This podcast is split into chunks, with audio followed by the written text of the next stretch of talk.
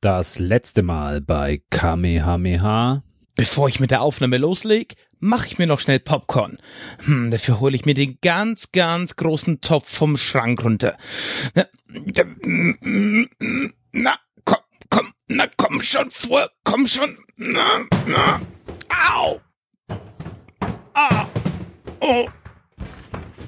Oh! Oh!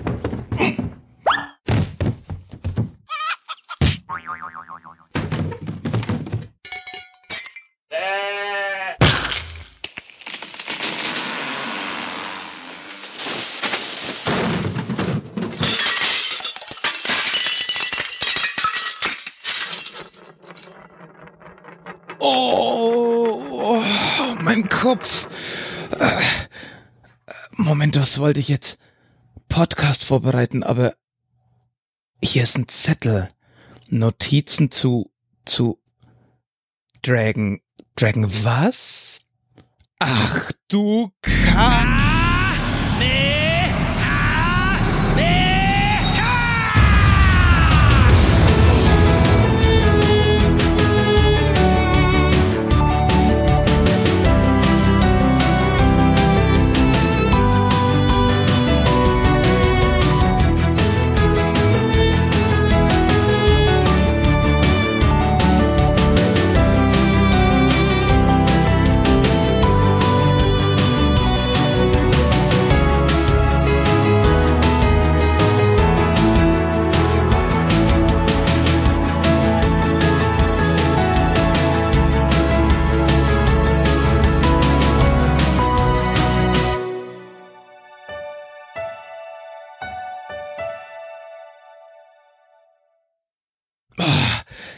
Mich wirklich an gar nichts mehr.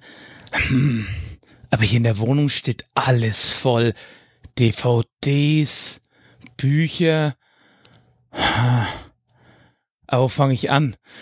Mal kurz recherchieren. Hm, hm. Ach, ich mach's ganz einfach. Ich guck mal auf Amazon und was, was, was wird denn hier günstig angeboten? Das ist bestimmt ein guter Einstieg. Dragon Ball GT, ganze Serie. Ach ja, jetzt kaufen. Hier, komm. Komm, was kostet die Welt her damit? Expressversand und sehr gut. Das kommt dann auch bald. Sehr, sehr gut. Mensch, ich muss mich doch schnell vorbereiten, damit ich mit den beiden anderen Jungs endlich wieder podcasten kann. Äh, halt, ich weiß, ich kenne jemand, der hat richtig Ahnung. Nicht nur von Dragon Balls, sondern von Manga überhaupt, von Anime und vom Zeichnen. Da mache ich mich mal schnell hin los.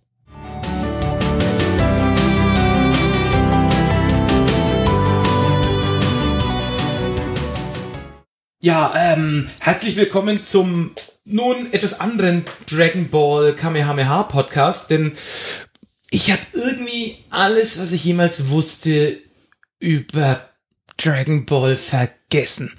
Und naja, wo fange ich denn jetzt an? Ich habe überlegt, ich könnte jetzt Wikipedia-Artikel lesen, ich könnte mir alle Serienteile anschauen, äh, aber irgendwie muss ich das doch strukturiert und vernünftiger machen. Und deswegen habe ich mir Hilfe geholt. Ich bin hier zur Molana gegangen.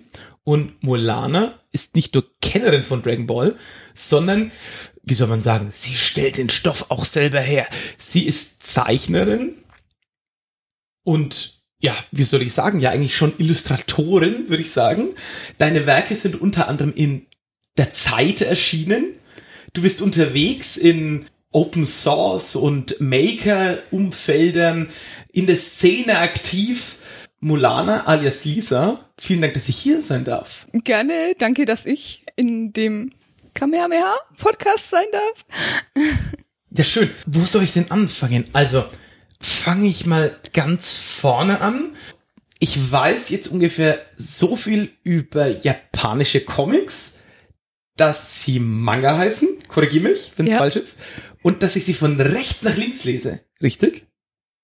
Ich habe eine Rechts-Links-Schwäche, aber ja, Also andersrum. ich blätter sie andersrum als normal, aber trotzdem von oben nach unten und sind auch die Panel jetzt vertauscht? Also fange ich auch Im Vergleich zum westlichen ist es eine leichte Priorität, zuerst nach unten als zur Seite zu lesen, aber es, Oh, ist, okay. ähm, es fällt wahrscheinlich nicht sehr auf im Lesefluss. okay, aber ich fange trotzdem in der linken oberen Ecke an.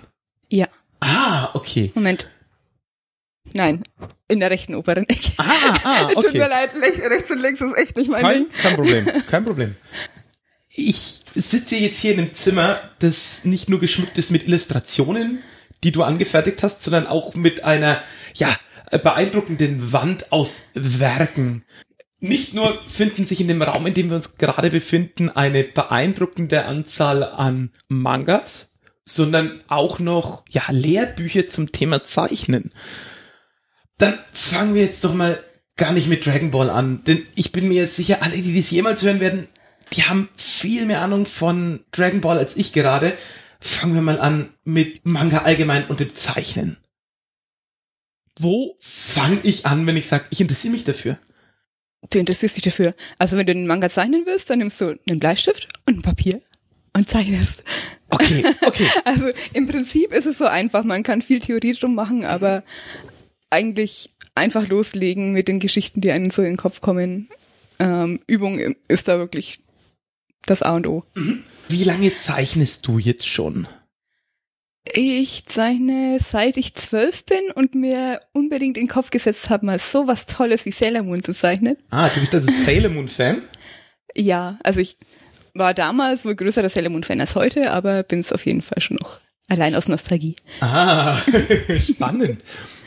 Das war dann für dich auch der Einstieg zum Thema Manga? Also die animierte Comicserie zu sehen Ja. im Fernsehen? Also ich habe früher auch schon viele Anime im Fernsehen gesehen, ohne dass ich wusste, dass es Anime sind.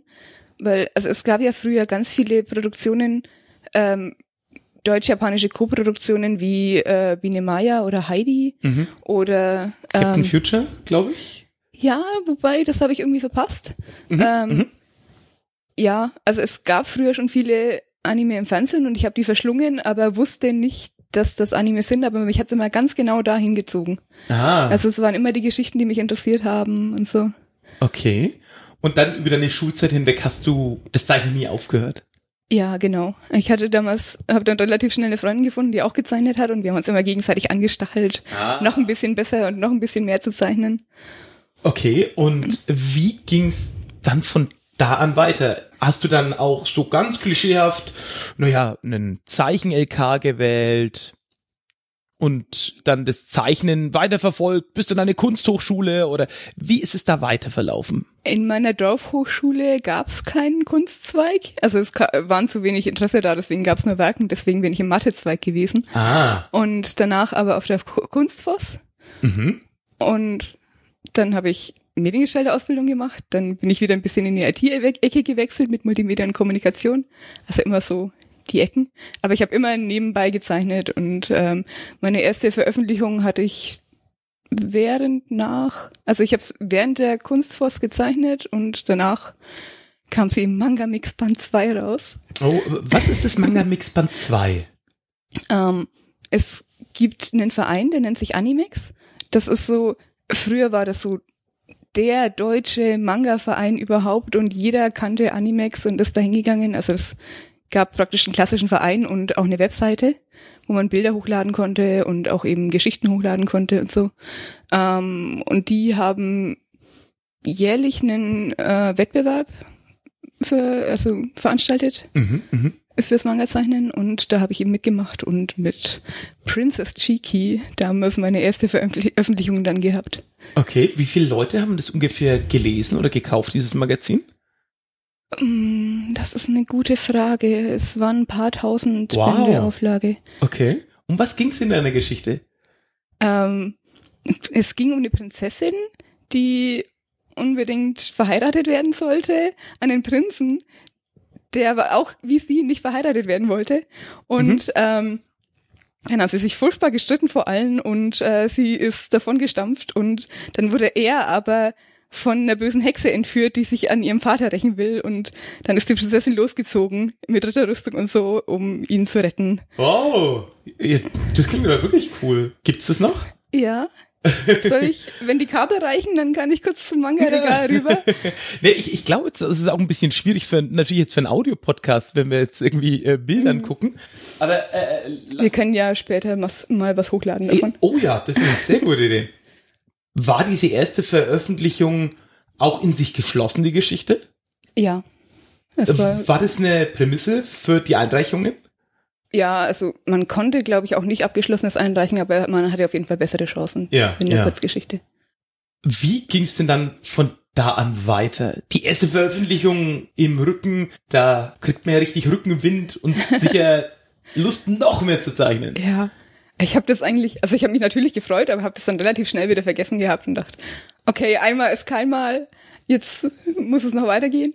Ähm, ich habe dann noch zwei Kurzgeschichten gezeichnet, die es aber, also zu Wettbewerben auch, die es aber nicht geschafft haben. Und das nächste, was veröffentlicht wurde, war Drachenberg in der Shonen Go-Go.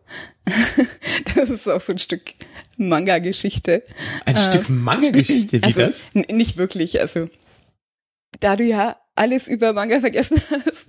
Ähm, es gibt so Kategorien wie, wie Genres im Englischen gibt's eben für Manga, ja, im Prinzip auch Genres. Äh, Shoujo heißt Mädchen, das ist halt für junge Mädels. Shonen heißt Junge, also ist für Jungs so, keine Ahnung, 14-Jährige oder so die Zielgruppe. Dragon Ball ist ein Sho Shonen zum Beispiel. Aha, schon was gelernt. Und genau. Ähm, ja, ist es denn wirklich die Zielgruppe oder auch jetzt wirklich, wenn ich sagen würde, wie ich gehe klischeehaft in den Laden, frag nach Playmobil und dann werde ich gefragt, was für Mädchen, dann gibt's welches mit Prinzessinnen oder was für Jungs, dann gibt's was mit Rittern. Also ist es wirklich so eine so, so, in eine Art Trennung? kann man das tatsächlich man- beschreiben. Okay, ja. okay. Also es gibt Geschichten, die aus der Reihe fallen. Im Prinzip, also in Japan ist es so, dass äh, Mangas nicht direkt in so Taschenbüchern veröffentlicht werden, sondern erst in großen Magazinen. Muss mal schauen, ob ich in meinem Regal eins habe. Ah, sehr versteckt. Ähm, also das ist quasi- ein Magazin, das erscheint wöchentlich oder monatlich, je nach äh, Sorte. Dragon Ball ist in der Shonen Jump erschienen, die erscheint wöchentlich. Ähm, und das sind dann halt zum Beispiel 20 verschiedene Serien drin. Und man kauft sie, die, sich die wie eine Zeitung am Morgen und liest die durch. Und wenn man durch ist, entweder man behält sie, aber meistens lässt man die einfach in der U-Bahn liegen, dann kann es noch wer anders lesen oder so. Also- Also, das ist ein richtiges Wegwerfprodukt. Ah, ah. Also das ist so hm, am ähnlichsten könnte ich es mir jetzt vorstellen, von dem, was ich kenne, wie die Yps früher war. Wenn man jetzt mal von dem Gimmick absieht, waren da ja auch immer manchmal abgeschlossene Comics, aber manchmal auch Fortsetzungsgeschichten. Da war ja Asterix und Lucky Luke und alle möglichen Geschichten drin, wo es dann aber hieß, ja, das ist jetzt irgendwie Teil 2 von 12. Und dann musste man halt die nächsten Ausgaben wieder kaufen, um irgendwann die gesamte Geschichte zu lesen. Ja, genau, so in der Art kann man sich das vorstellen. Ah, okay, okay. Manchmal gibt's so Ausrutscher, Geschichten, die nicht so ganz reinpassen in ein Genre, aber trotzdem in so einem Magazin erscheinen und deswegen werden die dann auch dem Genre zugeordnet, auch wenn sie nicht so 100 pro passen würden. Ah. Aber das ist so ein kleiner. Ist es so, dass schon Geschichten, wie du beschreibst, jetzt für junge Mädchen auch wirklich sehr die, naja, vielleicht könnte man sagen, so sehr Klischees erfüllen. Ein, ja, da muss es jetzt immer um, ich sag mal, ja, hübsche Jungs gehen und um vielleicht so ein bisschen Girl Power, aber auch nicht so richtig draufhauen. Und bei den Jungs Sachen, da geht's immer ums Räubern und um das große Abenteuer. Oder emanzipiert sich da auch die weibliche Geschichtenerzählung in sich? Es ist schon, es ist schon sehr klischeehaft. Also Ja, Japan ja. hat noch ein bisschen ein traditionelleres Rollenbild als wir jetzt in Europa, Deutschland speziell. Mhm, ähm, Es gibt ein paar Serien, die anders sind. Also eine meiner ab absoluten Lieblingsserien ist zum Beispiel Skip Beat. Das mit den ganz vielen orangen Bänden hier an der Reihe. Ähm, da geht's um ein Mädchen, das ähm, von ihrem Kindheitsfreund mit nach Tokio genommen wird, weil er Superstar werden will. Und ähm, stellt sich raus, dass er sie nur benutzt hat, so als Hausmädchen. Und dann findet sie das raus und schwört ihm bittere Rache. Oh. Und um sich zu rächen, will sie ins Showbiz einsteigen. ah, sehr und gut. also man, man könnte sagen, ja, es ist schon auch irgendwie Romance, aber viel Frauenpower auch. Mhm, also sie wird dann, sie hat dann auch wirklich richtig Karriere und irgendwann denkt er sich, es war ein Fehler, sie abzuservieren. Und ja, Okay. wir fassen da nochmal ein bisschen zusammen. Du hast jetzt deine erste Veröffentlichung gemacht, du hast dann mehrere Einreichungen noch gemacht mhm. und bist eben in diesem Genrebereich für dich unterwegs. Genau. Ich selbst lege mich nicht ganz so auf ein Genre fest. Also Princess Cheeky war zwar viel mit Action, aber könnte man zu Shoujo zuordnen, wegen dem weiblichen Hauptcharakter. Mhm, mh. ähm, Drachenberg in der Shonen Gogo, Shonen Magazin, also Shonen Geschichte. Mhm, mh, verstehe. ähm, und ich wechsle immer so ein bisschen hin und her. Was habe ich dann noch gemacht? ein paar längere Geschichten angefangen und ähm, ich bin im Moment im Self-Publishing-Bereich, weil so die deutsche Verlagslandschaft für Manga-Zeichner echt nicht so prickelnd ist. Äh, auch vielleicht mit dem Hintergrund, du hast ja erzählt, du bist als Mediengestalterin äh, gelernt und bist da im Webentwicklungsbereich unterwegs. Da klingt jetzt für mich ein bisschen durch, du machst das jetzt nicht hauptberuflich ja, das genau. Zeichnen. Also man kann das zwar theoretisch hauptberuflich machen, aber das ist echt ein Leben am Existenzminimum mhm. mit 16 Stunden Tagen, so in der Art. Mhm. Also da muss man schon sehr, sehr viel Leidenschaft haben, um das durchzuziehen. Ja. Von dem, was ich bis jetzt mich mit Leuten unterhalten habe, ist es ja schon allein für, ich nenne es mal klassische Comiczeichner in Europa oder auch in Deutschland schon ich sag mal, wie du sagst, ein Trockenbrot, da gibt's dann natürlich, ich sag mal, die oberen zehn Prozent, um es jetzt äh, ganz fies zu sagen, die natürlich auch in der öffentlichen Wahrnehmung stehen und die da große Erfolge feiern, die jetzt aber auch keine Millionen scheffeln ja, damit. Sagen wir zwei Prozent. Genau, zwei Prozent. und dann gibt's natürlich die Masse unten, die auch vielleicht einen Großteil davon leben kann. Und dann die Hobbyisten. Und dann bewegen wir uns aber jetzt mit dem Manga ja in den Subgenre da nochmal rein, das in Europa und in Deutschland ja nicht so groß ist wie der klassische Comic, mhm. richtig? Wobei tatsächlich die Mangas höhere Auflagenzahlen haben als die Comics. Wirklich? Ja, also Comics sind viel präsenter so in anderen Medien, in der Zeitung, im Feuilleton, sonst irgendwo. Aber tatsächlich ist es immer so, dass das Manga viel höhere Auflagen haben. Weil, also es liegt natürlich auch daran, dass sie einfach günstiger sind, häufiger erscheinen und so und ja. Ist es äh, auch ein breitere Bandbreite haben ja. an Erzähl, an Geschichtenformen. Ist es eher so, dass die Gelegenheitsleser dann auch im Comic zu finden sind und, also jetzt vom großen Durchschnitt sprechend, und im Manga sind, ich nenne mal die Hardcore-Leser, die dann auch sagen, ja, und ich lese auch zwölf Magazine, die regelmäßig erscheinen. Schwer zu sagen. Eigentlich ist es so, dass ein Großteil wirklich eine getrennte Leserschaft ist zwischen Comic und Manga. Okay, ähm, okay. Was total merkwürdig ist, weil es im Prinzip ja das gleiche ist, aber es hat sich irgendwie so entwickelt. So klassischer Comic, sei es jetzt der franco-belgische Bereich, also so Asterix, Lucky Luke und so weiter, oder sei es der amerikanische Bereich, die haben halt auch total verschiedene Sachen, wie, was sie erzählen an Geschichten. Es vermischt sich alles langsam ein bisschen, auch durchs Internet und so, aber so die klassischen franco-belgischen Comics, die sind halt so relativ bühnenhaft, also nicht so, die Figuren sind relativ viel, relativ gleich groß gezeichnet und mit, mit Distanz so ein bisschen. Mhm, mhm, ähm, und haben immer so schon eher Kinder als Zielgruppe. So in Amerika regieren ja Marvel und DC quasi die Comicwelt und es gibt wenig Indie-Verlage, die mal was anderes rausbringen.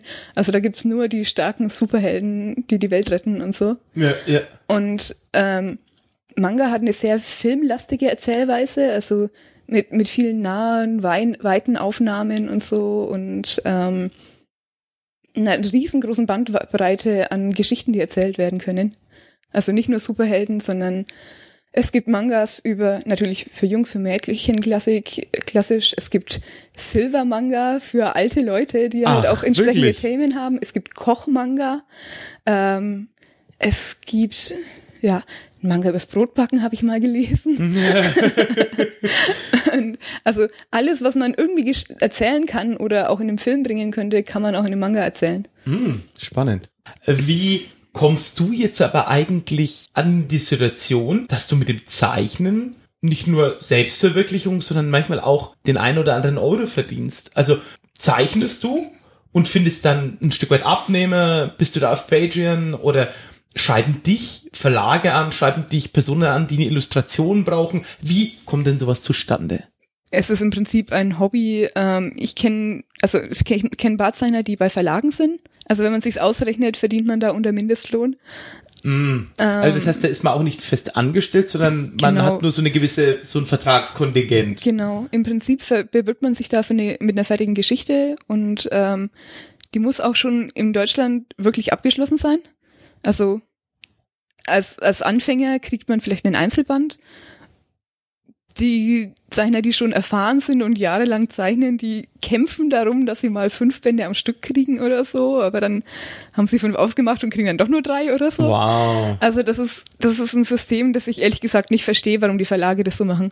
Also ein Stück weit verstehe ich es schon, weil wenn sie es nicht verkauft, dann hat man halt noch irgendwie drei Bände, die man gegenfinanzieren muss oder so. Mhm. Ähm, aber in Japan ist es ja so, dass die Sachen Open-End gezeichnet werden. Also Hauptsache, man kriegt erstmal so einen Platz im Magazin und dann zeichnet man, solange man irgendwie kann, an der Geschichte weiter, bis sie beendet wird.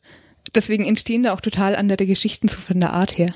Ist es, aber begünstigt es dann nicht ein Stück weit auch, dass ich als Zeichner mir denke so, naja, dieser lukrative Deal, der sorgt dafür, dass der Strom anbleibt in der Wohnung. Ich werde den Teufel tun und meine Geschichte jemals zu einer Konklusion oder einem Ende zu führen, sondern ich setze immer noch einen drauf und noch einen drauf. Im japanischen System Ja. äh, genau das bewirkt es. Deswegen, Mm. deswegen hat Dragon Ball auch 42 Bände. 42 Bände. ja. Da habe ich aber einiges nachzuholen, wenn ich das mir wieder drauf schaffen soll. Wow. Okay. Ja, es ist halt einfach so, also diese Magazine, von denen ich erzählt habe, wo dann irgendwie so, keine Ahnung, 20 Serien oder so drin sind. Also diese Serien, die wechseln ständig und es gibt da, also bei der Shonen Jump, in der Dragon Ball erschienen ist, gibt's da immer so kleine Antwortkärtchen in den Magazinen. Ich glaube, das ist heute auch noch so, aber ich glaube, man kann es auch online machen. Keine Garantie. Ähm, da kann man quasi drei Serien auswählen, die einem am besten gefallen und dann schickt man das ein und kann tolle Preise gewinnen oder so. Ah. Ähm, und dadurch wird quasi ein Ranking von den Serien erstellt, das zwar nicht veröffentlicht wird, aber man ähm, weiß schon, wenn eine Serie weit vorne im Band, also in dem Magazin erscheint, dann hat die wahrscheinlich ein hohes Ranking und je weiter man nach hinten kommt, desto mehr sinkt das Ranking.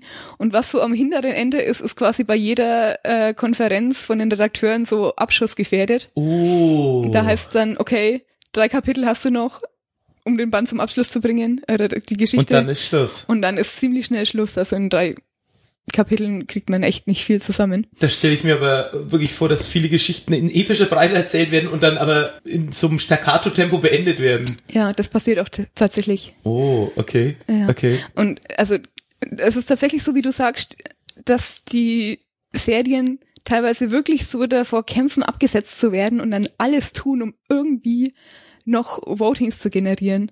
Also entweder, wenn man Zeit zu planen hat, kann man irgendwie dann so epische Kämpfe machen, die man zum Ende bringt und der, beim Abschlussband weiß man, okay, da wird das Ranking steigen. Mhm. Ähm, oder, also, es gibt auch so richtig 180-Grad-Wenden. Es, ich habe die Vermutung, dass es bei Dragon Ball passiert sein könnte, weiß es aber nicht genau, weil am Anfang, also der Stil von Dragon Ball am Anfang, als äh, Son Goku noch jung ist, ist relativ comedy-lastig, locker, lässig und lustig. Und ähm, später, als alle älter werden, ähm, wird es ziemlich zum Battle-Manga, also wo sehr viel kämpfen und so weiter. Ähm, es könnte sein, dass das der Grund ist, dass das Ranking langsam abgesunken ist, weil quasi im ersten Stil alles erzählt wurde und dann die Leute quasi irgendwann gesagt haben, ja, ist immer das Gleiche oder so. Mhm. Und dann musste man so einen Wechsel machen in eine andere Geschichtenrichtung. Ah. Das ist zum Beispiel auch eine andere Geschichte passiert, die bei uns recht bekannt ist, ähm, Yu-Gi-Oh! Das lief auch eine Zeit lang im deutschen Fernsehen, aber die haben quasi bei Staffel 2 angefangen, mehr oder weniger. Ich weiß nicht, ob es überhaupt eine erste Staffel gibt, aber ich habe den Manga gelesen und am Anfang hat der Manga eine komplett andere Handlung als da, wo der Anime einsetzt. Ach, wirklich? Ja, also am Anfang ist es halt so, also im Prinzip geht's um einen Jungen, der ein ägyptisches, magisches Puzzle in Pyramidenform zusammenpuzzelt und dadurch ein alter Ego mit magischen Kräften kriegt. Ähm, und am Anfang ist das so eine total düstere Geschichte, weil dieses alter Ego, das kommt immer irgendwie raus, wenn er irgendwelche Ungerechtigkeiten beobachtet oder sowas. Und äh, fordert dann die Gegner zu so einem Kampf auf Leben und Tod heraus. Und dann, Wow. dann machen die so Sachen wie dieses ähm, Geldscheine auf die Hand legen und mit dem Messer so lang reinspießen und versuchen Geldscheine ähm, rauszu ähm, ziehen, rauszustechen, ohne sich in die Hand zu stechen oder sowas. Also so richtig düsterer Shit. wow. Ähm, und scheinbar lief das nicht so gut und dann haben die irgendwann umgeschwenkt auf Kartenspiele. Da gab's dann ein, ein Spiel davon. Ist eben das Yu-Gi-Oh! Spiel, das es Okay. jetzt auch zu kaufen gibt, das auch hier noch viele spielen. Mhm. Und plötzlich ging es halt nicht mehr um ein Spiel bei jeder neuen Herausforderung, sondern nur noch um dieses Kartenspiel. Aha. Und der Teil wurde dann beliebt. Sozusagen. Okay. Und, und der große Renner. Ist es dann aber, das finde ich jetzt aber spannend, denn meine nächste Frage wäre jetzt gewesen, ob das nicht auch ein Stück weit die Autoren irgendwann in so eine Richtung schubst, wie ne, früher diese Exploitation-Filme irgendwann gedreht worden sind mit ein, naja, wir zeigen möglichst viel Gewalt, gerne nackte Haut und viel Action. Die Handlung darf ruhig in den Hintergrund treten, denn viel Geld kriegen wir nicht. Aber wenn der Titel nur irgendwie krass genug ist, dann gehen die Leute ins Kino. Gerade im Kino der 70er Jahre war das ja eine große Sache. Es ist tatsächlich ein bisschen so und deswegen war die letzten Jahre auch so die japanische Manga-Szene so ein bisschen in so einem Tief, Aha. weil, es plötzlich ganz viele Serien gab, die ähnlich waren, die extrem lange, also es gab quasi noch drei Serien, die so richtig gut liefen und die anderen sind immer wieder so ähm, durchgefallen sozusagen. Und es kam nichts wirklich Neues, Frisches raus, weil eben, ja, also weil alle in diesem System gefangen waren. Mhm. Also Mhm. einer, also wir in Deutschland haben einerseits das Problem, dass wir zu wenig Bände kriegen, um richtig erzählen zu können. Ähm, und die Japaner haben dieses Problem von diesem ständigen Stress, dass die nicht sagen können, okay, ich, ich muss jetzt mal ruhig aufbauen und hier jetzt mal sechs Kapitel investieren, um ganz viel vorzubereiten, für, Mhm. dass die Story so erzählt wird, wie ich sie erzählen will und zu einem guten Ende kommt, sondern die dürfen die Serie nicht mal beenden, wenn sie wollen, wenn die gut läuft. Also, Ach wirklich? Die haben dann Verträge, dass es heißt, nee, es geht jetzt weiter. also kommt vielleicht aufs Magazin an, Ja, aber im Prinzip ja. ist es so, Akira Toriyama, gut, vielleicht kann der sich's leisten, weil er so krass berühmt war, aber Helft der mir auf könnte die jetzt Sprünge, wer nicht, ist das?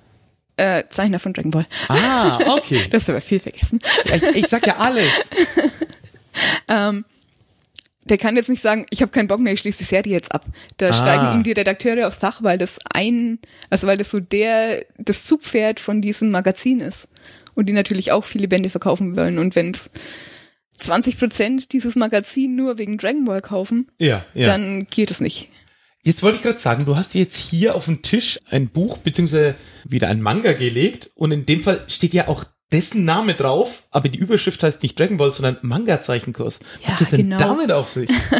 Den habe ich rausgepickt, weil ähm, Akira Toriyama tatsächlich auch mal einen Zeichenkurs gemacht hat für die, falls jemand von euch jetzt mit Manga-Zeichnen anfangen will, ähm, kann der sich den anblättern. Also der ist sehr auf witzig Und, gemacht. und ich sehe auch das hier auf, auf Deutsch, auf Deutsch ja, übersetzt. ja, der ist auf Deutsch. Genau. Also das ist tatsächlich so in meinem Manga-Regal. Ich habe so ziemlich alles von Akira Toriyama, was so auf Deutsch erschienen ist, außer Dragon Ball. Weil mir 42 Bände zu viel waren. Aber ich wollte Äh. gerade sagen, aber ich glaube, deinem Regalfüllstand wäre es auch schwierig, das noch irgendwo unterzubringen. Wahnsinn. Ja, ich bräuchte halt mehr Regale. Ja. Ich kann ja mal so ein bisschen erzählen, was, Gerne. was Akira Toriyama so außer Dragon Ball noch rausgebracht hatte. Also so seine erste bekannte Serie, die auch viele hier noch kennen, ähm, ist Dr. Slump. Da geht's um einen Wissenschaftler, der ein Robotermädchen erfindet. Ähm, Arale heißt die. Die kann man auch hier in dem Zeichenkurs sehen. Mhm. Ähm, und der macht halt irgendwie so, also der baut die halt aus Versehen viel zu stark, sozusagen. Also es ist ein kleines, süßes, kleines Mädchen. Genre ist Comedy so ein bisschen von Mhm. der Geschichte. Und die ist aber super kräftig und so. Und ähm, erlebt da halt dann Abenteuer ähm, mit dem Doktor, mit ein paar anderen Charakteren. Ja, und das ist noch. Was Es gab, hat sie es da gab in der irgendeinen Hand? Typen, der sich in den Tiger verwandelt hat. Äh, okay. Die Kacke am Stecken? Ja, ich wollte gerade fragen, ob ja, das... das, das ist wirklich Kacke. Okay. Äh, irgendwie hat sie so ein Ding immer, immer Kacke zu pieksen Okay. mit Stecken. Okay. Ich, ich weiß nicht warum. Ja, ist okay. Ähm, ja, das war so die erste Erfolgsgeschichte von Akira Toriyama, die auch relativ lang lief. 18 Bände, glaube ich. Mhm. Ja. Der Zeichenband, hast du den selber auch durchgeackert in dem Sinne? Also ich sehe jetzt hier, ist hier auch ein bisschen Handlung drin, aber auch Anleitungen, wie man gewisse Dinge tun kann, wenn ich das jetzt richtig sehe, von, Ja. vom schnell durchblättern. Im Prinzip, ja, das ist alles so ein bisschen in eine Geschichte von so einem Zeichner und seinem, seinem Schüler reingepackt. Ja, ähm, ja. ja. natürlich habe ich das verschlungen damals. Ah. Also der ist schon ein bisschen älter. Aha. Ähm, kannte damals aber auch schon viele andere Zeichenkurse dann und konnte nur noch abgleichen, was er so ein bisschen anders macht als die anderen und so. Aber es sind auf jeden Fall ein paar interessante Sachen drin. Es wirkt so ein bisschen oldschool, ist schon auch ganz vergilbt. Ich weiß gar nicht, wann der rausgekommen ist, irgendwie Anfang 2000er oder so. Ja, ist ja auch nicht so wichtig. Nö, nö. Ähm, ja, was hat er denn noch gezeichnet? Ähm, wir hatten tatsächlich mal so ein Manga-Magazin auch in Deutschland. Das Ah, nannte sich wirklich? Banzai. Mhm. Ähm, Anfang der 2000er Jahre muss das ungefähr gewesen sein. Da als der Man- Manga-Boom noch ganz groß war. Ähm, leider ist es inzwischen eingestellt worden.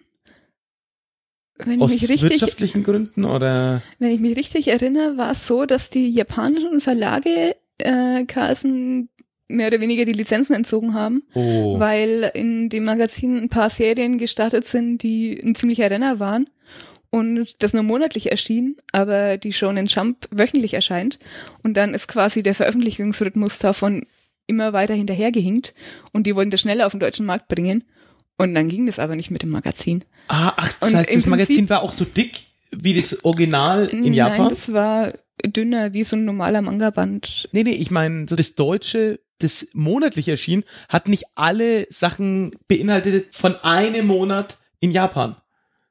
Ja, genau. Es hatte immer nur ein Kapitel Ah. pro Monat eben statt ein Kapitel pro Woche. Okay, okay. Genau. Und dann hatten die zwar manchmal Doppelkapitel, aber es war halt trotzdem zu weit hinterher. Und wenn die jetzt die Erfolgsserien aus dem Magazin hätten rausnehmen müssen, dann wäre das auch nicht mehr gelaufen und dann war es leider vorbei irgendwann. Ah, ah, verstehe. Mhm. Genau, aber da waren auch zwei Serien von Akira Toriyama drin. Und zwar einmal Sandland. Da ging's um den Dämonen, der Beelzebub hieß und irgendwie darum, dass fast alle Wasserreserven auf der Erde verbraucht sind und die versuchen, irgendeine neue Wasserquelle aufzutreiben oder so. Mhm, mhm. Ist, ist das lang her? und Nekomachin oder Nekomachin Z oder so, was eine Dragon Ball Verarsche war im Prinzip, aber vom Dragon Ball Zeichner. Moment, ich wollte gerade sagen, also äh, der Originalautor macht seine eigene Parodie. Ja. Ich glaube, dass er das nach Dragon Ball gezeichnet hat. Wahrscheinlich hat er einfach irgendwie mal so ein bisschen ähm, sich wieder ins Dragon Ball Ding reinfinden müssen. Ja, oder es ist natürlich so ein, mir hängt das so zum Hals raus, eine gewisse Sache. Ich mache mich jetzt über meine eigene Sache ein bisschen lustig und erhebe mich darüber mit einer eigenen Parodie da drauf. ja. Ich weiß es nicht mehr genau. Es ging auf jeden Fall um eine Katze, die ein Super Saiyajin war. Okay. Also ein, also bei Dragon Ball gibt's, also Son Goku ist im Prinzip, auch wenn er das am Anfang nicht weiß, ein Saiyajin, ein Außerirdischer, der halt super stark ist und super Kräfte hat und mhm, mhm. ähm, die, wenn die quasi total stark werden und noch mehr Energie und Kraft brauchen, dann können die sich in Super Saiyajins verwandeln, dann haben die plötzlich nicht mehr schwarze Haare, sondern blonde Mhm. und sind noch kräftiger und so. Und da ging es halt um eine dicke Katze, die das auch konnte. Aber mehr weiß ich ehrlich gesagt von der Handlung auch nicht mehr. klingt fantastisch, klingt fantastisch. Ich will es jetzt auch lesen. Sehr gut. Muss ich mal auf dem Dachboden meiner Eltern kramen. Uh, ach, da gibt's dann noch mehr. Ja, da gibt's die ganzen Banzai-Bände. Das, Oh, das sind ja alles einige. aufgehoben. Ja, Sehr gut, sehr gut. weißt du. Genau. Und was ich hier noch hab, ist äh, Kachika. Das Mhm. ist ein Einzelband, den äh, Akira Toriyama nach Dragon Ball gezeichnet hat. Da geht's um den Jungen, der immer fies zu Tieren ist. Und ähm, der bringt mal einen Fuchs um und der rächt sich, indem er ihn verflucht, dass er tausend Seelen retten muss, um wieder normal zu werden. Wow. Äh, er, ich weiß nicht, er kriegt ja den Fluch, Fluch eigentlich nur einen Fuchsschwanz und ist, glaube ich, stärker als sonst. Was eigentlich kein Irgendwie so schlechter Deal Fluch eigentlich. Ja, ja. aber er will halt trotzdem wieder normal werden, Ja, ja, keine. Ahnung. Ähm, ja, und dann zieht er mit der Fuchsseele los, um eben diese tausend ähm, Seelen zu retten. Und als die Story einsteigt, da fehlen ihm eigentlich nur noch ein paar Seelen und Jetzt um frage ich aber, und so. ah, ja. Jetzt frage ich aber mal gleich, wenn du jetzt hier sagst, da ist nur ein Band erschienen, ist es in Japan länger gelaufen? Nein, das war tatsächlich auf einen Band angelegt. Ich Von nehme an, dass an. das vielleicht in irgendeinem Spezialmagazin erschienen ist oder so. ah. Jetzt wäre für mich interessant, der Akira Toriyama, hat der so eine Art Rockstar-Status in Japan? Also, wenn Könnte das so man eine schon so lang laufende Serie ist. Ja, also er hatte lange Zeit mit Dragon Ball den meistverkauften Manga überhaupt. Aha. Inzwischen wurde er von One Piece überholt, soweit ich weiß. Mhm, mhm. Aber er ist trotzdem, also garantiert mehrfacher Millionär und ähm, inzwischen zeichnet er nicht mehr so wirklich Manga, aber er hat irgendwie sein eigenes Studio und macht öfter mal Artworks für Computerspiele. Dragon Quest zum Beispiel. Okay. Ähm, also ja, ich glaube, der chillt einfach sein Leben. Da wird's für mich jetzt aber auch die Frage, tatsächlich die Autoren von so Werken, sind die auch immer gleich die Zeichner oder ist es eher sogar, dass es häufig getrennt ist? Also beim Manga ist es äh, im Vergleich zu anderen Comics ist es tatsächlich so, dass meistens der Autor auch der Zeichner ist. Aber es gibt öfter mal so Teams, die zusammenarbeiten. Mhm. Und jetzt bei eben so einem Toriyama, bis zu welchem Zeitpunkt hat er ungefähr alles selber noch gezeichnet? Weil wenn du jetzt sagst, der chillt er, ich weiß jetzt nicht, sozusagen liefert er einfach mal, naja, so eine locker flockigen drei DIN A4 Seiten pro Halbjahr ab und kriegt dafür hier ein paar Millionchen aufs Konto geschoben. Ich glaube, drei DIN A4 Seiten würde der im Schlaf zeichnen. Ja, ja, nach oder- der Erfahrung. Ja. Also, ähm, ich weiß gar nicht, wie lang die Kapitel bei Dragon Ball sind. Ich- Ich glaube, 24, 20, 24 Seiten sind relativ normal. Wahrscheinlich ist das auch so in der Richtung. Die musste der ja sonst in einer Woche zeichnen. In ohne, ohne Pause, Woche? ganze Jahr durch. Es sei denn, er war mal schneller und konnte mehr zeichnen und ja, genau. Also das ist schon wirklich ein Knochenjob, so Manga zu zeichnen. 24 Seiten. Ich kann es nicht garantieren, ob es 24 sind, aber das ist Wow. so, was man so, was durchaus üblich ist. Pro Woche. Ja. Das heißt, über drei DIN A4 Seiten pro Tag Mhm. ohne Pause, Bleistift und Tusche? Oder was auch immer man Bleistift, Tusche und Raster, genau. Okay. Also ähm, wow. im Prinzip ist es in Japan so, ähm, also im im Vergleich zu Deutschland, wo die Zeichner mehr oder weniger allein zeichnen, gibt's in Japan ja ein großes System da dahinter, das ist eine richtige Industrie. Also man hat quasi den Zeichner als, als zentraler Punkt von der Geschichte, dann gibt's einen Redakteur, der noch ein bisschen Einfluss drauf nehmen kann, der Vorschläge machen kann. Teilweise sind die Redakteure auch ziemlich involviert darin, die Story zu machen. Ähm, ah, hier aber glaube ich, also wüsste ich nicht, dass das bei Dragon Ball der Fall war. Ähm, die geben halt ab und zu mal einen Schubs so, hey, du könntest doch in die Richtung mal weitermachen oder so.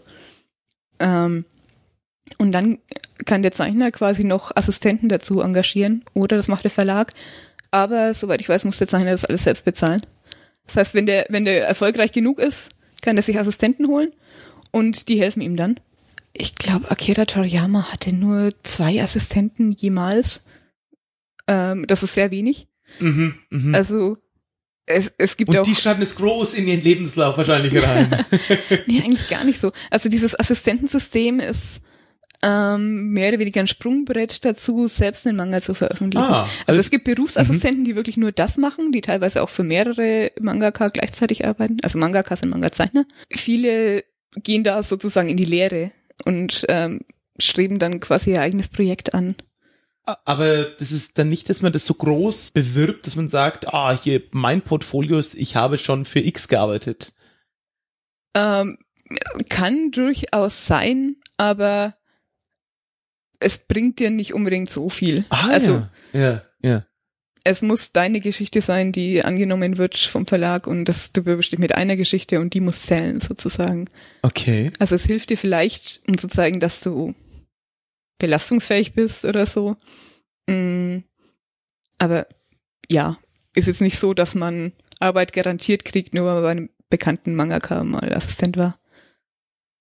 Und ja, also die meisten haben vielleicht so drei Assistenten gleichzeitig oder so. Das wechselt ein bisschen, je nachdem, wie detailliert der Manga ist und so. Wie ist denn da überhaupt so der Einstieg, wenn man jetzt sagt, na ja, ich habe jetzt hier schon meine fünf Bände hobbymäßig gezeichnet, habe ein, zwei Veröffentlichungen in ganz kleinen Magazinen. Jetzt möchte ich in Japan zu so einem Verlag. Wie kamen denn diese Zeichner oder wie kann man heute als Zeichnerin oder Zeichner dazu kommen, da was einzureichen? Also die ganzen Magazine haben regelmäßig Wettbewerbe, wo sie Kurzgeschichten suchen und wo auch, also viele der bekannten Mangas, die wir jetzt kennen, die haben irgendeine einzelne abgeschlossene Geschichte als Pilotkapitel mehr oder weniger, wo sie so die Richtung ausprobiert haben und die dann erst veröffentlicht wurde und dann startete quasi danach nochmal die komplette Serie neu in neu und cool. Mhm, also es gibt immer so Wettbewerbe, wo man dann vielleicht eine 30-seitige, eine 50-seitige Geschichte oder so einreicht und wenn man Glück hat und gewinnt, dann wird die im Magazin oder in einem Seitenausläufer von dem Magazin veröffentlicht. Man kann sich aber auch direkt mit einer Geschichte bewerben und also es ist keine Pflicht, bei so einem Wettbewerb gewonnen zu haben. Werden die schon viel gelesen? Also so diese Einreichungen, wenn du sagst, so ein Seitenmagazin? Also, wenn man im Hauptmagazin ist, dann wird, wird es tatsächlich, also, boah, ich, ich habe ehrlich gesagt keine Ahnung, wie die Auflagen vom Jump sind, aber sehr, sehr hoch. Ja, viele, ja, viele ja. tausend. Ja, aber das ist trotzdem, also wenn man Also ist trotzdem noch so sehr einem relevant. Monatsmagazin vom Jump veröffentlicht wird, dann ist es trotzdem noch sehr viel, wird sehr viel gesehen. Und ist das was, was man dann auch so dediziert kauft? Also gibt es dann so eine Art, ja, die normale Jump und die Jump Newcomer und das sind dann so die Kurzgeschichten mit Neuanreichungen drin? Ähm, Oder werden die also eher in die normale mit es ist keine eingestreut? spezielle, kein Newcomer-Magazin, aber so genau kenne ich das System Hm. nicht. Ich weiß nur, dass es eben diese Magazine gibt, die noch monatlich dazu erscheinen und teilweise zeichnen dafür bekannte Mangaka, die schon ihre laufende Serie im normalen Jump haben, einzelne Kurzgeschichten, die halt da reinkommen, wenn sie zum Beispiel vielleicht auch versuchen wollen, in eine andere Richtung zu gehen, entweder mit der Geschichte, die sie schon haben, oder eine ganz neue anzufangen, was ja schwierig ist, weil man nicht so leicht aufhören kann. Dann können die quasi das Konzept dort in diesen Seitenmagazinen schon mal antesten und der Verlag kann groß draufschreiben, hier mit Starzeichner Eiichiro Oda Ah. oder, oder so. Also der Aber Zeichner dann- von Sie schreiben natürlich nicht drauf, aber nicht seine Erfolgsgeschichte, sondern was Experimentelles, was sie hier jetzt mal ausprobiert. So in der Art. Also Okay. der Name an sich reicht da schon, um die Leute zum Kaufen zu bringen. Mhm. Und wie ist das vom Status her? Würde man, wenn man jetzt zehn Leute in Tokio, um ganz klischeehaft zu fragen, nach dem Namen Akira Toyama fragen?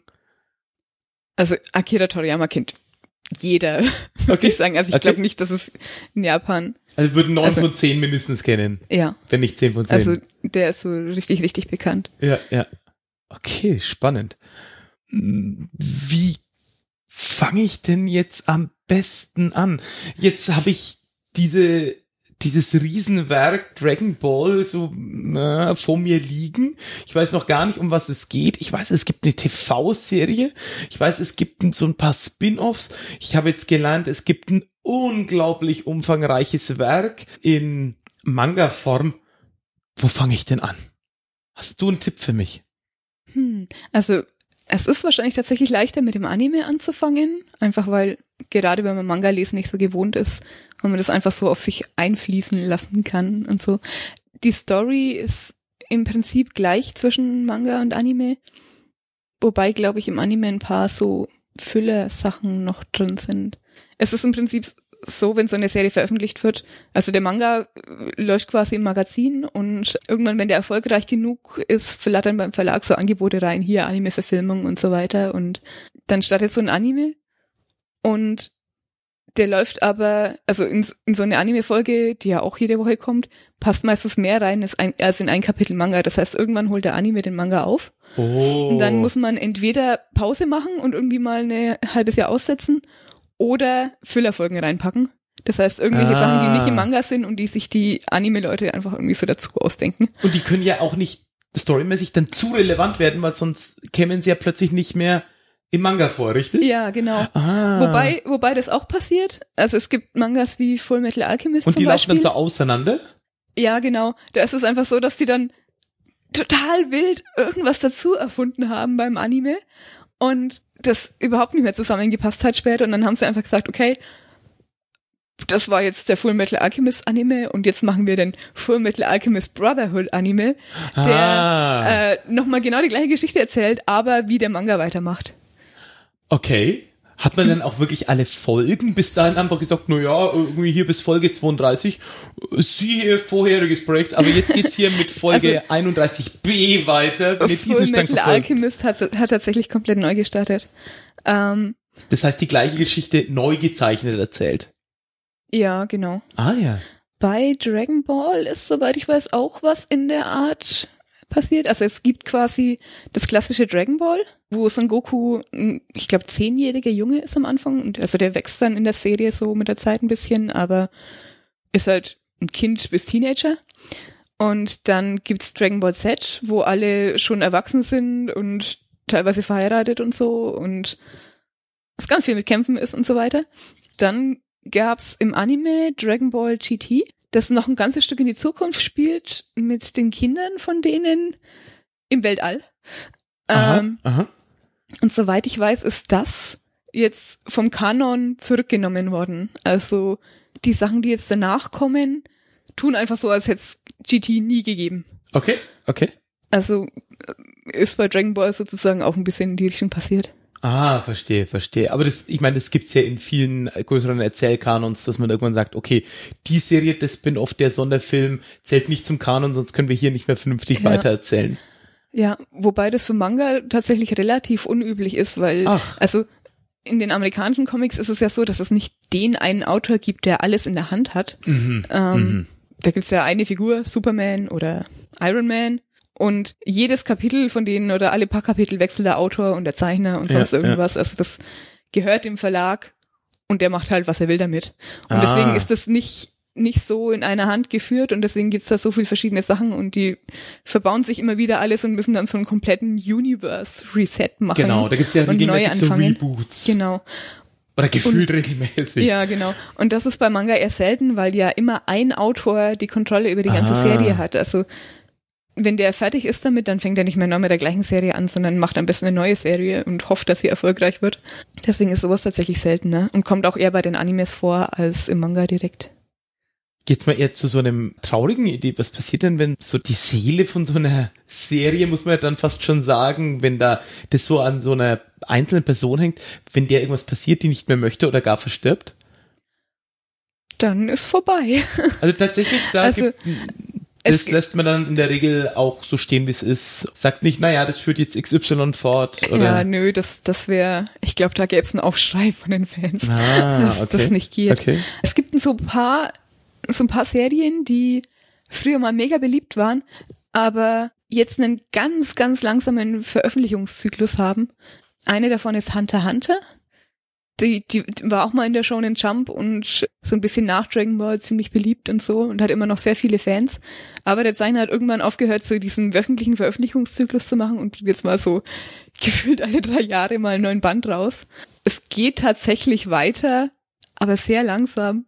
Und das ist halt dann schon auch eine Geduldsprobe für die Fans, die es davor gewohnt waren, wöchentlich ein neues Kapitel zu haben. Oh.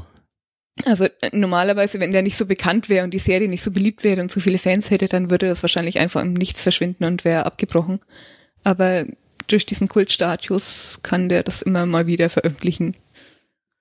Verstehe. Um nochmal vorhin auf deine Erläuterung einzugehen, dass es ja fast so eine Evolutionsstufe ist. Eine Person zeichnet ein Werk. Dann wird es eingereicht, wenn man Glück hat, erscheint's. Wenn es dann auch wieder im Ranking hoch ist, bekommt man vielleicht einen Vertrag angeboten, ja, das sozusagen so diesen wöchentlichen Zug mitzufahren, regelmäßig einzureichen und dann eben muss man ja da hoch im Ranking bleiben, dass man relevant für die Zielgruppe und für das Magazin bleibt, in dem man ist. Und wenn das wiederum auf lange Zeit sehr stabil bleibt, wird vielleicht irgendwann angefragt, das Ganze anim zu animieren. Wie viel sind dann auch hier wieder die Autoren, Zeichner und ja, Inhaber von der Serie, also in Personalunion, wie viel sind die denn dann an der animierten Version beteiligt?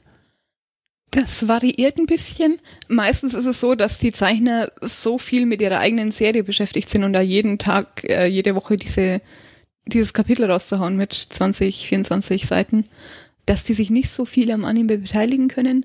Oft ist es aber so, dass zum Beispiel das, also das Animationsstudio ihnen Sprecher vorschlagen lässt oder so oder sie halt ein bisschen Einfluss nehmen können. Aber im Prinzip gibt man die Geschichte außer Hand und muss hoffen, dass es irgendwie was Gutes wird.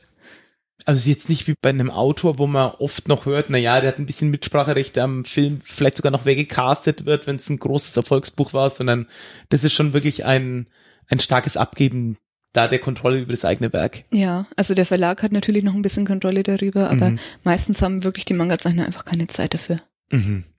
Gab es da auch schon äh, Varianten, bei denen dann der Zeichner im Nachhinein gesagt hat, also das ist furchtbar, was ich hier mit meinem Werk gemacht habe. Also das würde kann man ich das mir gut vorstellen, aber das würde der bestimmt nicht öffentlich ah, sagen. okay, verstehe. es es verstehe. gibt die andere Richtung. Ich weiß nicht, ob die Akira was sagt. ja. Das ist so ein ganz bekannter Anime von früher Mhm. und da ist tatsächlich der Manga-Zeichner auch der, wie nennt man das da, Director, Regisseur von von dem Anime. Also Mhm, der hat seinen Manga mhm. komplett gezeichnet und hat gesagt, okay, jetzt mach ich einen Anime daraus. wow. Und also nicht ganz allein, aber der Ja, hat ja, halt dann, ja. Der, der Manga war so bekannt und beliebt und so und der hat dann halt die Chance gekriegt, das zu machen und der hat also wirklich so ein episches Werk daraus gemacht. Also den Film, der ist in den 80er Jahren rausgekommen, aber es lohnt sich immer noch, den zu schauen, weil der so gut gemacht ist mit Effekten. Ich wollte sagen, ich habe den Ende der 90er gesehen und ich hätte nicht gedacht, dass das aus den 80ern kommt. Mhm. Also der also kann man heute auch noch anschauen. Dann ist vielleicht das Charakterdesign wirkt ein bisschen oldschool, aber Ja, ja, von von der Animationstechnik und allem, das ist sogar besser als das, was heute rauskommt, obwohl es noch komplett traditionell mit Mhm. ohne Computer und so gemacht wurde. Also Wahnsinn. Wie ist es denn in die Richtung sowohl beim Zeichnen als auch beim Animieren? Wie viel ja moderne Mittel werden denn da eingesetzt?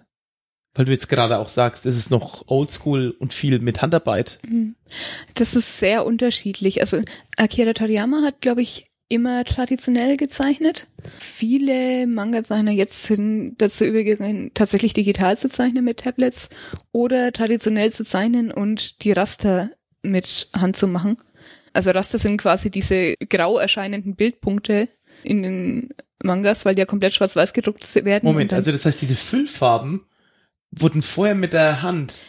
die wurden nicht drauf gepunktet oder so, sondern man kann Folien kaufen, so Klebefolien. Ah. äh, nennt sich Rasterfolien und die schneidet, also man legt die quasi drauf, das Papier drunter ist ein bisschen durchscheinend, ähm, nimmt einen Cutter, schneidet sich die grob zurecht, klebt die auf, schneidet nochmal den Rand genau aus, damit sich nicht verschiebt, nichts verschiebt, wenn man es draufgeklebt hat und dann kann man da noch Highlights rauskratzen und also das ist wirklich traditionell eine Sauarbeit.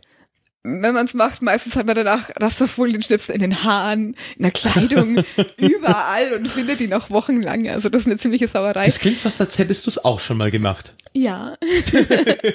ja. Äh, Deswegen ist es so, also viele zeichnen noch traditionell wirklich mit Feder und Tusche, aber rastern dann digital. Das ist, glaube ich, so der typischste Work Workflow. Weil traditionell mit Feder zu zeichnen immer noch schneller geht und zumindest bei mir schonender für die Hand ist, als am Computer zu zeichnen. Ah, hat man da mehr Gefühl drin oder? Zumindest ich halte irgendwie die Hand lockerer. Ich kann irgendwie, wenn es sein muss, fünf Seiten am Tag tuschen. Das macht meiner Hand überhaupt nichts aus. Und Ja, wenn ich ja. das digital versuchen würde, dann würde ich ruckzuck Sehnenscheidenentzündung kriegen. Ah, okay, okay. Also das heißt, da ist ja noch Luft nach oben für Entwicklung in Sachen Computertechnik Ja, als Zeichenwerkzeug. wobei das schon, also es entwickelt sich rasend. Also ich habe jetzt seit neuestem, seit einem Jahr jetzt, das iPad Pro mit dem Mhm. Apple Pen. Das ist schon wirklich geil und kommt sehr nah an das traditionelle Zeichnen ran. Okay, okay. Du sagst jetzt fünf Seiten schaffst du zu tuschen, Mhm. inklusive Zeichnen? Jetzt ohne Vorzeichnungen. Okay. Weil Also, dann wärst du ja fast schon, also da könntest du es ja so mengenmäßig eigentlich schon schaffen. Ja, aber man hat ja auch noch ein Leben. Ja. Also das ist halt das Problem in Deutschland, dass man davon Ja. nicht realistisch Ja. leben kann. Das heißt, man muss andere Aufträge annehmen. Man will vielleicht auch mal Freunde besuchen oder so oder muss Steuererklärung machen. Das heißt, das ist eigentlich kaum durchzuhalten. Ja, ja, verstehe, verstehe. Zum Thema des Personenkults jetzt noch eine weitere Frage. Sind die auch, sind die Personen, die Zeichnerinnen und Zeichner, sind die auch in der Öffentlichkeit, wie soll man sagen, sichtbar? Also werden die erkannt in der Öffentlichkeit? Und oder sind die fernsehpräsent oder wie ist der, der, der Personenkult um die, um die Leute herum? Also, soweit ich das weiß, machen sich die meisten Zeichner eher rar. Also, die haben eben einen Wahnsinns äh, Zeitplan und können da nicht irgendwie ständig in irgendeine Fernsehsendung rennen, weil wenn die fünf Fernsehtermine haben, dann können sie ein ganzes Kapitel weniger zeichnen, sozusagen. Mhm, ähm, also es ist sehr selten. Manche wollen auch überhaupt nicht, dass überhaupt ein Foto von ihnen veröffentlicht wird oder sonst irgendwas, weil sie nicht erkannt werden wollen im Supermarkt oder so. Wenn sie so nach so einer Deadline-Session übermüdet mit Augenringen ihre Nudelsuppe kaufen oder so. Es gibt ein paar, die so, die man so kennt vom Aussehen her, aber die meisten ist eher so, steht das Werk im Vordergrund. Okay. Es gibt allerdings auch manchmal so Sachen, dass irgendwelche Stars, die halt irgendwie aus einem anderen Bereich bekannt sind, mal eine Manga-Serie haben, aber das ist jetzt nicht so ernst zu nehmen. Das ist eher so vom Verlag ausgeklügelt für Promo-Zwecke. Äh, ja, genau. Damit halt das Magazin noch ein bisschen was von dem Star-Fans Mhm. kriegt und andersrum. Und ist es aber auch, dass die dann tatsächlich selbst zeichnen oder ist es dann eine, eine Geschichte von und dann zeichnet es in Wirklichkeit eigentlich jemand anderes? Ich kenne gar nicht so viel solche Fälle. Sowas schaffst du normalerweise nicht bis nach Deutschland. Aber könnte beides sein. Okay. Jetzt, um hier ein bisschen so den, den Zirkelschluss zu schaffen, wieder zurück zu Dragon Ball. Was ist denn so dein Eindruck? Warum hat Dragon Ball sowohl in Japan als auch im Westen, also USA, Europa, Deutschland, so einen hohen Stellenwert, Kultstatus und ist so bekannt? Hm. Und es geht jetzt natürlich jetzt hier nicht drum um die ultimative Antwort, sondern was ist dein Eindruck davon? Also ich glaube, es hat einen sehr individuellen Erzählstil und Humor und hat viele Ideen eingebracht, die da halt komplett neu waren sozusagen damals. Also viele Serien, die so bekannt sind und eben im, in den großen Magazinen laufen, die schauen halt immer schon so ein bisschen voneinander ab oder so und haben viele Sachen, die ähnlich sind. Und Dragon Ball ist da wirklich rausgestochen, sowohl vom Zeichenstil her als auch vom, vom Erzähleindruck her. Ich weiß gar nicht, wie man sagen soll. Ja. Und warum in Europa? Also da stelle ich mir jetzt das schwierig vor.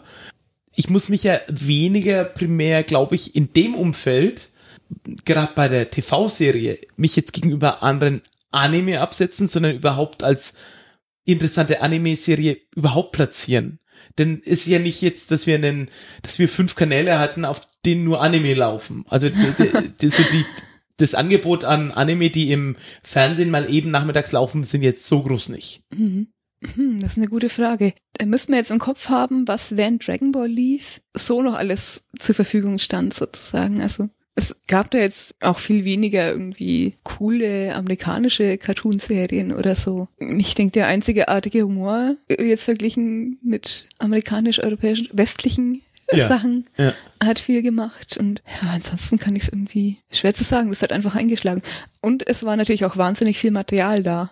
Also mit 42 Manga-Bänden und ich weiß nicht wie viel, 100 Anime-Folgen. Ist halt auch einfach jede Woche neues Material sozusagen. Ah, also es ist auch ein Stück weit die Verfügbarkeit der Menge, die man vielleicht auch, Also ich weiß nicht, ob ich den Fans Ja. damit un Unrecht tue, wenn ich sag, das ist einfach so viel da, deswegen lesen es die Leute, aber ja, ja. Die Charaktere waren cool.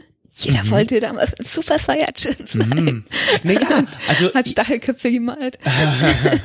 ich meine, aber das mit dem, dass da eine gewisse Menge da ist, ich finde, es muss ja gar nichts Negatives sein. Denn wenn ich mir anschaue, die Comics, mit denen ich groß geworden bin, wie du gesagt hast, waren halt viel franco-belgische Comics. Die lagen halt in der Stadtbibliothek aus.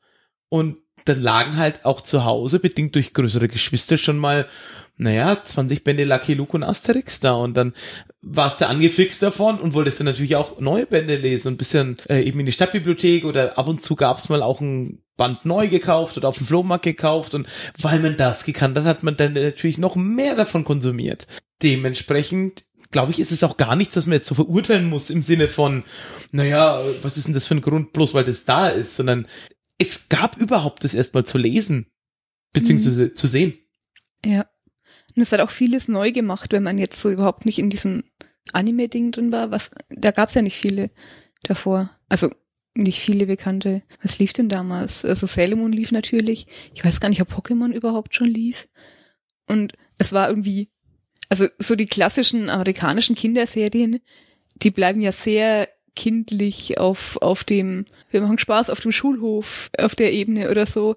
Und äh, bei Dragon Ball war dann plötzlich so ein perverser alter Mann, Muten Roshi, der Herr der Schildkröten, so Witze, die Teenies halt cool finden, mit Höschen und so einem Kram. Und ähm, ja, halt auch mal ab und zu ein bisschen derberer Humor und dieser Wechsel zwischen lustig und ernsthaft, wobei gerade die Anfangsserie sehr im Lustigen bleibt. Also es hatte schon viel so Sachen, die anziehend sind. Ja, ja, verstehe, verstehe. Also das heißt, da wurde auch nicht bloß eine ganz junge Zielgruppe bedient, sondern auch ja, wie du sagst, dann irgendwann die Teenies, die auch in die Pubertät kommen und dann auch ähm, eine gewisse Menge an Action und äh, auch eher mal den derben Humor mögen. Ja, genau. Ja gut, und wenn man sich auch überlegt, es kam ja auch in dem Zeitraum raus, in dem dann nicht mehr Beavis and Butthead die, die neue Sache auf MTV waren, sondern die waren, das war ja schon durch zu dem Zeitpunkt ziemlich. Weiß ich gar nicht so genau. Oder? Also ich glaube, das war schon so ein Generationending, dass das dann fast schon die nächste Generation war an Leuten oder was da konsumiert wurde. Mhm. Ich habe keine Ahnung, wann das lief. Äh, ja, ja. Ja, gut. Ja. Aber ich meine, die, die genaue Einteilung, die machen wir dann vielleicht mal nächste Folge. ähm, eine letzte Frage vielleicht noch.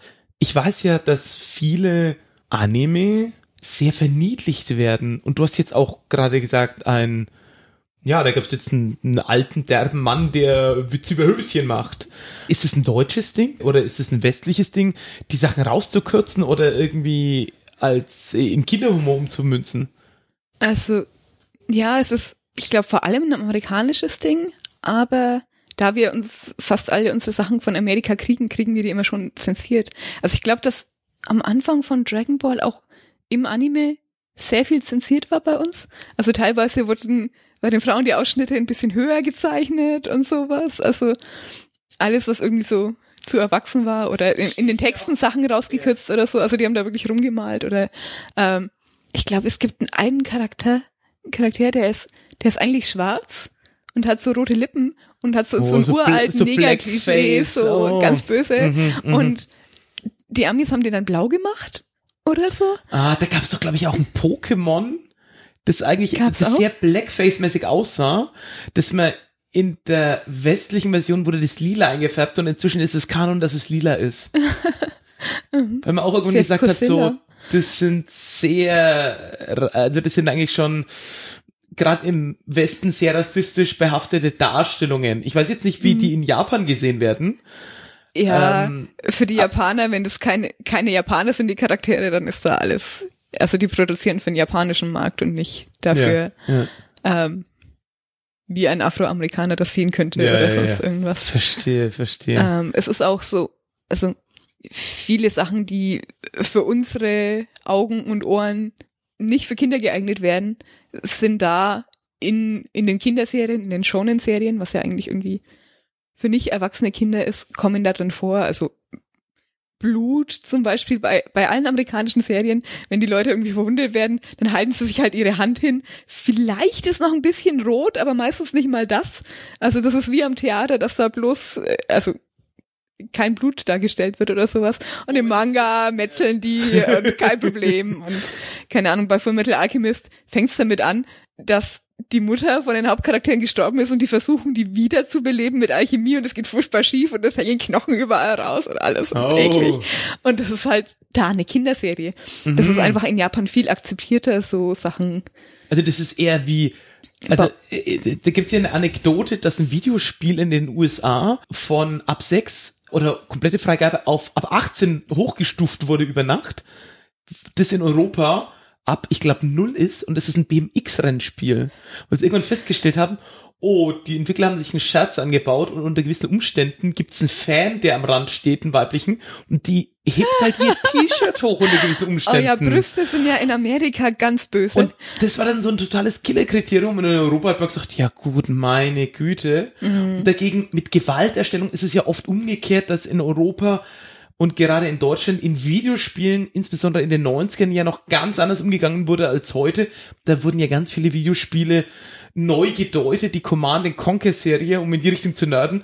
Da wurden ja die Geschichten umgeschrieben und aus ja, das ist halt eine Fraktion von Menschen, die überfallen die anderen, wurden Roboter, die einander bekämpft haben, weil, naja, wenn da ein Panzer drüber fährt, dann brüllen die auch, oh, ich verliere Kühlflüssigkeit und es bleibt ein grüner Fleck äh, hinüber.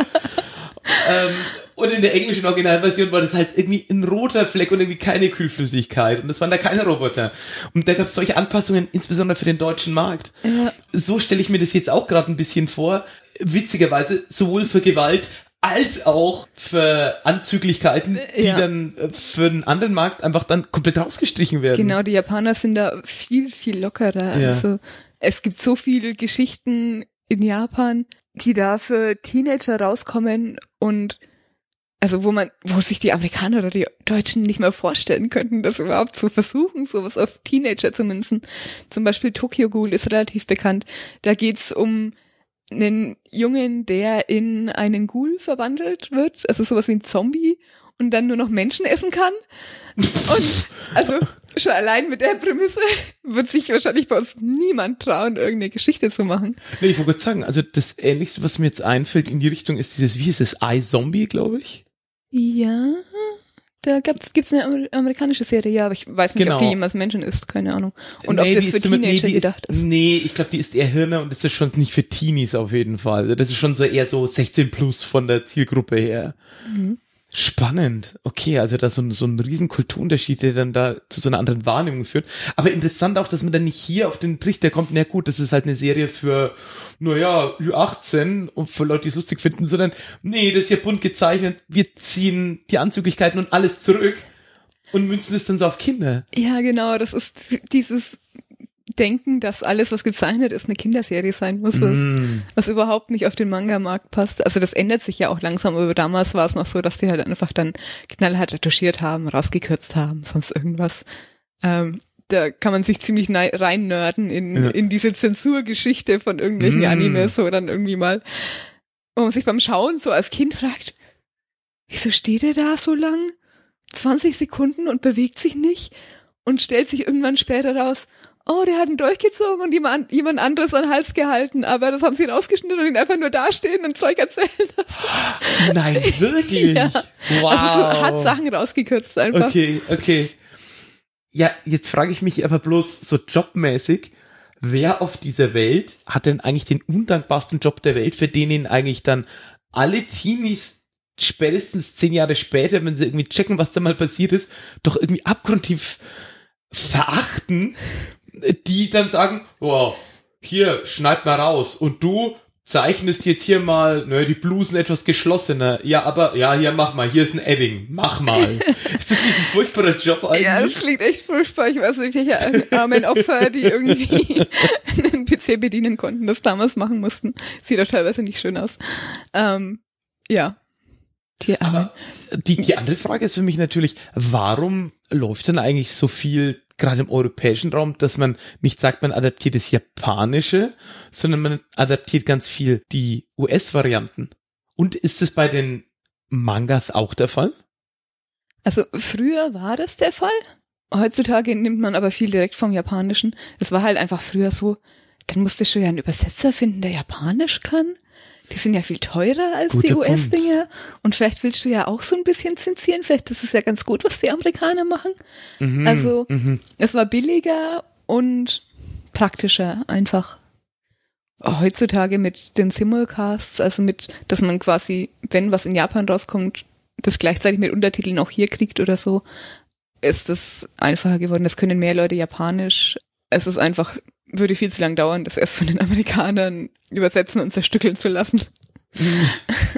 Aber ist es was, was sich geändert hat? Also die Art, mit den Werken aus Japan umzugehen? Ja, es wird nicht mehr so viel zensiert und es wird auch nicht mehr so viel Schindluder mit der Story betrieben. Also es wurde tatsächlich von den Amis früher echt viel gemacht, die halt einfach so das Bildmaterial eingekauft haben und eine komplett andere Story drüber gedeutet haben. Also Mhm. Aber wie bei einem abgeschlossenen Werk kann ich mir das ja noch vorstellen. Aber wie funktioniert sowas, wenn du nicht weißt, wie es weitergeht. Nicht wirklich, aber die dachten, die Kinder merken das sowieso nicht. Also, Okay. ähm, ich glaube, Saber Rider heißt die Serie. Ist so eine alte Ja, Serie. die kenne ich. Ja, eigentlich ist der Japaner der Hauptcharakter, aber die Amis haben das so umgeschnitten, dass der Nein. Ami der Hauptcharakter Wirklich? ist. Und das macht halt überhaupt keinen Das Sinn überhaupt mehr, keinen aber Sinn. irgendwie haben sie es so hingedeichselt, dass das gerade auch so Wow. ja, bei den Amis, deswegen verfilmen die ja auch so viele ähm, japanische Serien einfach neu mit amerikanischen Charakteren. Bei den Power Rangers war es auch so, dass die quasi die japanische Serie eingekauft haben und den Teil ohne Kostüme nochmal neu gedreht haben mit Amerikanern und dann einfach, wenn, wenn Die wenn die Action-Sequenzen kamen. Action-Sequenzen kamen und die im Kostüm waren, dann haben sie halt einfach das mit den Japanern genommen. Hat vielleicht die Figur nicht so ganz gepasst, aber ist egal. Ähm, Aber das macht für mich ja fast doch Sinn, weil da kaufst du dir ja so eine Art, naja, hier ist eine Kampfchoreografie, die kaufen wir uns immer dazu ein und drumherum Ja, und drehen wir unser. Teenie-Sitcom. ja, so eine Art. Ja, oder zwei andere Serien haben sie komplett, also zerstückelt und neu zusammengebaut. Ich glaube, das ist so, dass die erste Staffel ist von einer japanischen Anime-Serie und die zweite Staffel von einer anderen und die haben das irgendwie so aneinander geschnitten, dass das zusammengehören soll. Also total wirr. Die Serie nannte, sich- nannte sich im amerikanischen Voltron und wird jetzt neu verfilmt als also das neue Voltron, wo, wo es wirklich neu gezeichnet ist und auch irgendwie zusammenpasst. Aber ja, das ist eigentlich voll der Frankenstein. Hm, verstehe, verstehe. Ja, dann würde ich langsam den Sack zumachen. Jetzt habe ich an dich bloß noch zwei Fragen. Nummer eins. Wo kann man denn Sachen von dir sehen? Wo kann man dich denn bei sozialen Medien erreichen und so den ganzen Kladderadatsch? Momentan hauptsächlich aktiv bin ich auf Twitter unter Mulana mit zwei Einsen statt Ellen. Können wir noch verlinken in der Folge. Und dann habe ich meine Mangas auf Deutsch auf animex.de und Englisch auf Tapas und Webtoons. Das sind so Apps, Webseiten-Apps, wo man die lesen kann. Mhm. Okay, super. Also unbedingt mal reinschauen. Ja, und jetzt vielleicht so als Rausschmeißer noch, würde ich dich vielleicht mal drum fragen, was wären denn so deine Empfehlungen für Mensch, lest das mal oder guckt euch das mal an oder deine neue Erscheinungen, die du jetzt zuletzt gelesen hast oder deine Tipps zu, guckt euch das mal an, egal ob mit oder ohne Dragon Ball Referenz dran.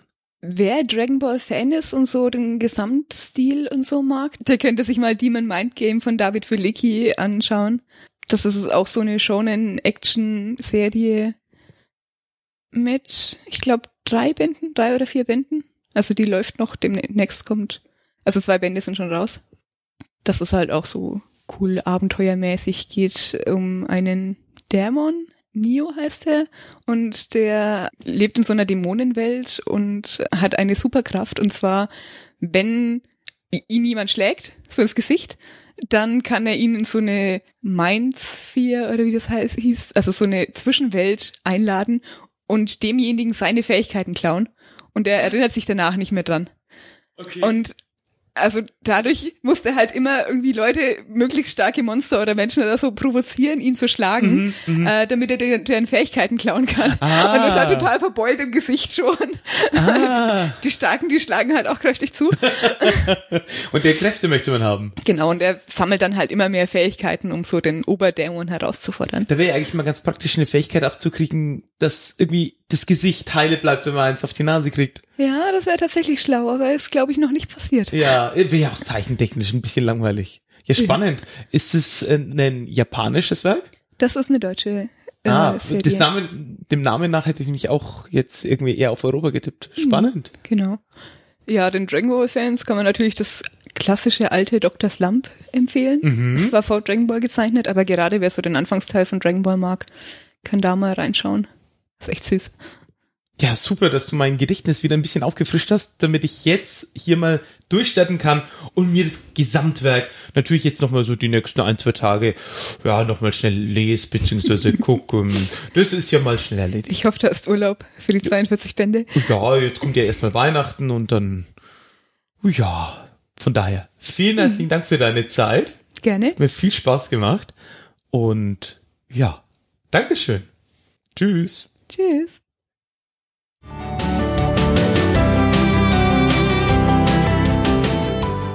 Wow, das hat mir echt was gebracht. Super. Ha. Ach Mensch, jetzt ist es gleich wieder soweit aufzunehmen. Ja, Mensch, ich mache nur noch hier schnell Ordnung. Wie sieht's denn hier aus? Äh, und als erstes stelle ich mal diesen großen, sehr schweren Topf zurück hoch aufs Regal und. Au! Oh! Nicht schon wieder! Au! Au! Au!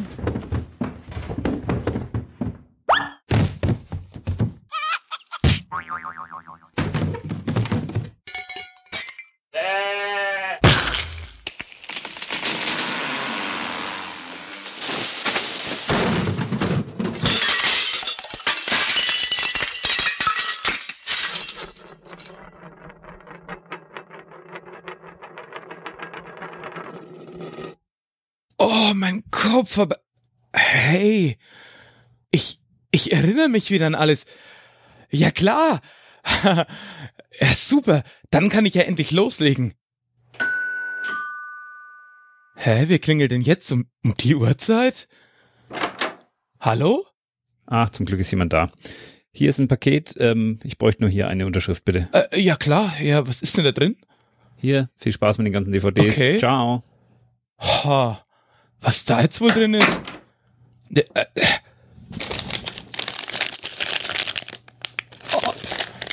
Dragon Ball GT? Oh, oh nein, oh nein. Nein!